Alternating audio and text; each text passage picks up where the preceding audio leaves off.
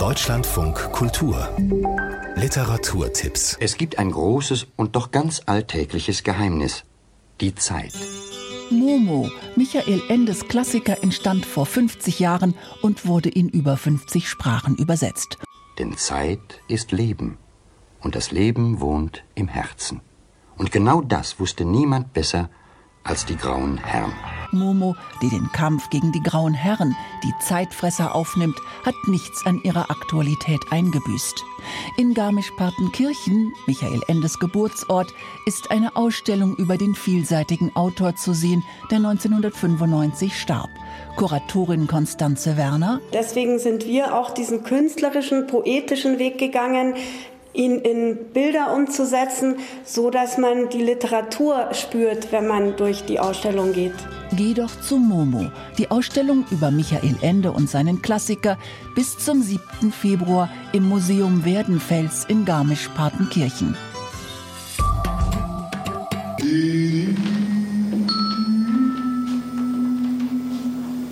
Es ist kalt.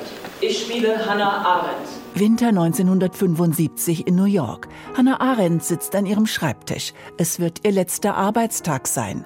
Aus dem Nichts erscheint ein Mädchen, auch eine Hannah, und stellt ihr irritierende Fragen. Im Stück Hannah Arendt auf der Bühne, heute in Lindau zu sehen. Also sie, meine Rolle, ich, wir denken nach. Grundlage ist das Buch der französischen Autorin Marion Moulin-Collard. Es führt in Hannah Arendts Denken ein, für Jugendliche und Erwachsene gleichermaßen.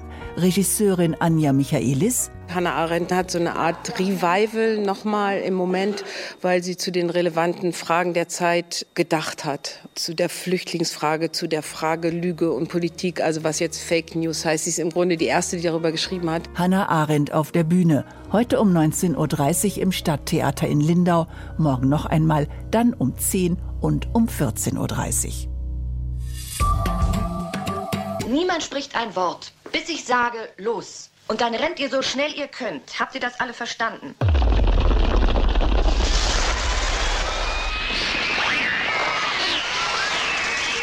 Alfred Hitchcocks Thriller Die Vögel. Jens Wawrecek, Autor und Schauspieler, hat schon als Kind Hitchcock-Filme gesehen und seitdem hat ihn der Meister des Suspense nicht mehr losgelassen.